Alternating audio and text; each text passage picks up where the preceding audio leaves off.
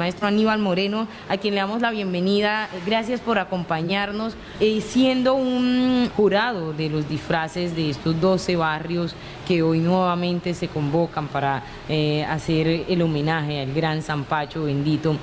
Cuéntenos cómo fue esa experiencia de, calificar estos, estos disfraces y qué percibe de ellos. La experiencia de ser jurado eh, la realicé pues el, año pasado.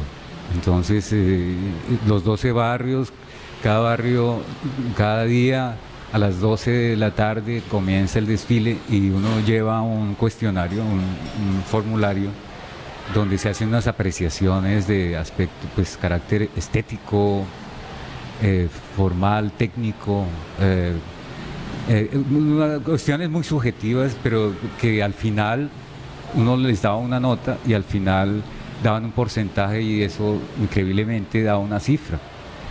Y eso junto con los otros dos jurados da una, un puntaje mayor o menor. No había punto de, de hacer como amaños. No, era una cosa muy matemática, algo me pareció muy interesante. Entonces no se puede hacer, eh, digamos, sí, algo como extraño, ¿no?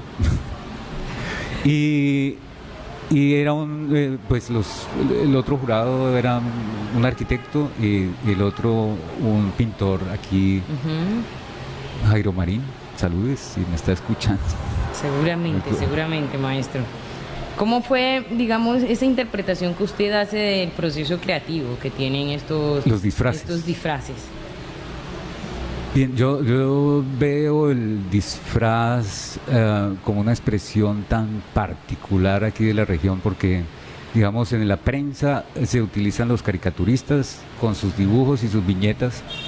el, el, el en, las figuras, en estos disfraces, se utiliza una sátira como, como la caricatura. A veces me hace acordar mucho de los caricaturistas de, los periódicos, pero estos son en tres dimensiones y además eh, con materiales minimalistas, digamos, no tienen eh, fondos, sino que están las figuras con movimientos y eso es muy particular. Hay una tradición de disfraceros, eh, hay una escuela de disfraceros.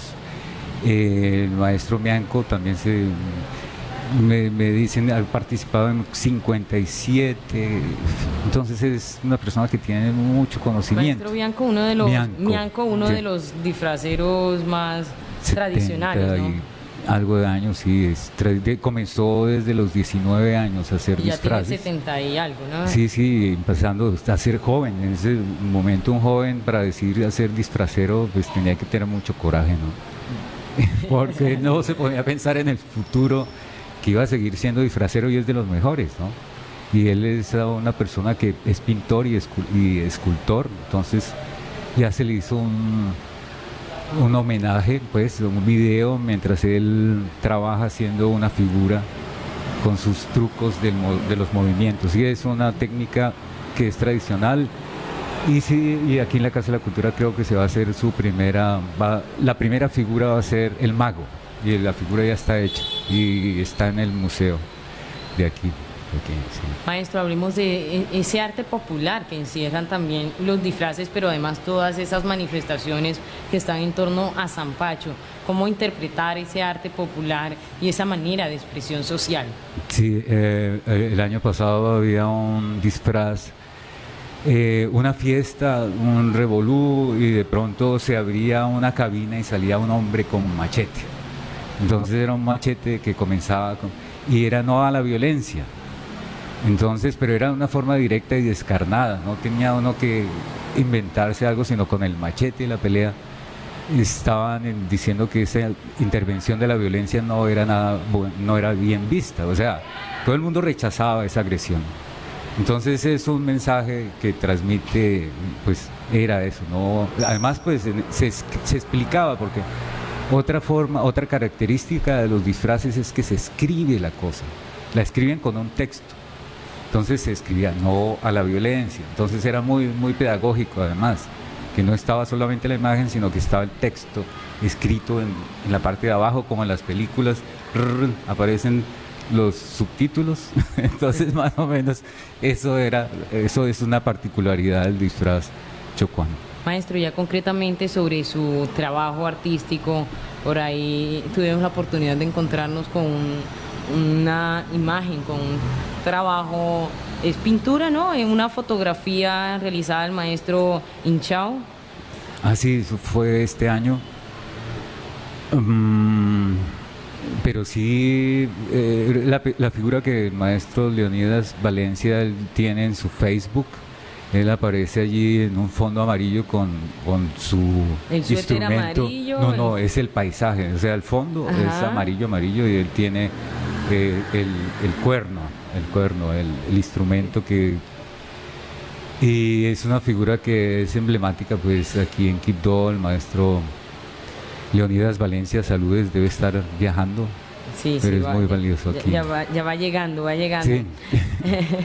Maestro, cuéntenos hacia dónde se inclina más, hacia esta parte de retratos o hacia algo un poco más experimental. Sí, eh, eh, precisamente hoy estábamos eh, mirando la posibilidad de hacer una intervención en el espacio del río Atrato. O sea, se vuelve un, un proyecto cultural y al mismo tiempo social.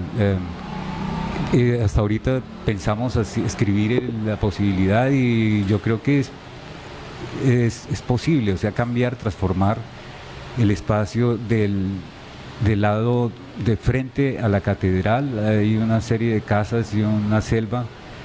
Eh, con un grupo de artistas nos vamos a mm, pensar que, cómo podemos intervenir ese espacio y de qué manera ubicamos esa orilla, acercarla a la otra orilla. Ese es un acercamiento de las orillas. Entonces es un concepto allí de cómo desde esta orilla vemos la otra orilla y que cómo queremos hacerla, cómo queremos representarla. Puede intervenir color y sobre todo los grupos de artistas y la misma comunidad. Entonces, es un proyecto que hasta ahorita está en el papel, vamos a ver que pronto es posible, yo creo que sí. sí. Yo creo que sí, pintar esas casas allí eh, Mm, de la... de la intervenir, intervenir Ajá. ese espacio es con pintura o con, con velas, con vallas, con... Ustedes, ustedes crearán eso y quedará Sí, muy bello. sí, sí, no, es- Esperemos que sea así. Maestro, para finalizar, usted tiene un trabajo con e- e- esa investigación de culturas africanas y latinoamericanas como una forma y afirmación de, de su existencia Sí. como ser creativo. Cuéntenos un poco acerca de ello. Mm, yo creo que comienza eh, con cuando estaba muy niño. Mm, mi madre, ella aquí en Quibdó, ella aprendió muchos cantos y dentro de los cantos era una canción de pintores y pintas iglesias, eh, pintas angelitos negros, entonces ella me la cantaba de noche. Y yo me quedé con esa canción así de... Entonces tenía que volverme pintor, no sé, y me volví pintor y, y siento que es una, una carrera muy noble, muy, muy verdadera, no es para hacer trampas, es lo más honesto que, que puede existir, a expresarse de la manera más libre y más honesta, más honesta.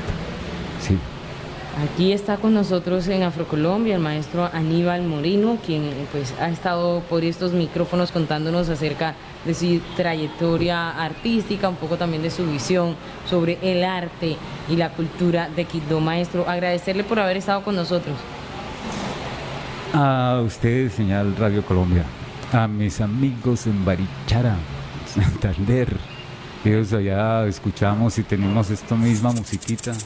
Me A la ver, regalaron. eso ahí recordarán, suénelo maestro. Se con- recordarán los colombiólogos nuestros huevitos musicales de Señal Radio Colombia, Sí, antes sí. Radio Nacional y ya aquí los reactivamos estos huevitos y aquí está el maestro feliz con ellos. Maestro, un abrazo para usted y bueno, ¿no? estaremos esperando esas creaciones suyas y del colectivo que se dispone a intervenir esta parte de Quito. Un abrazo.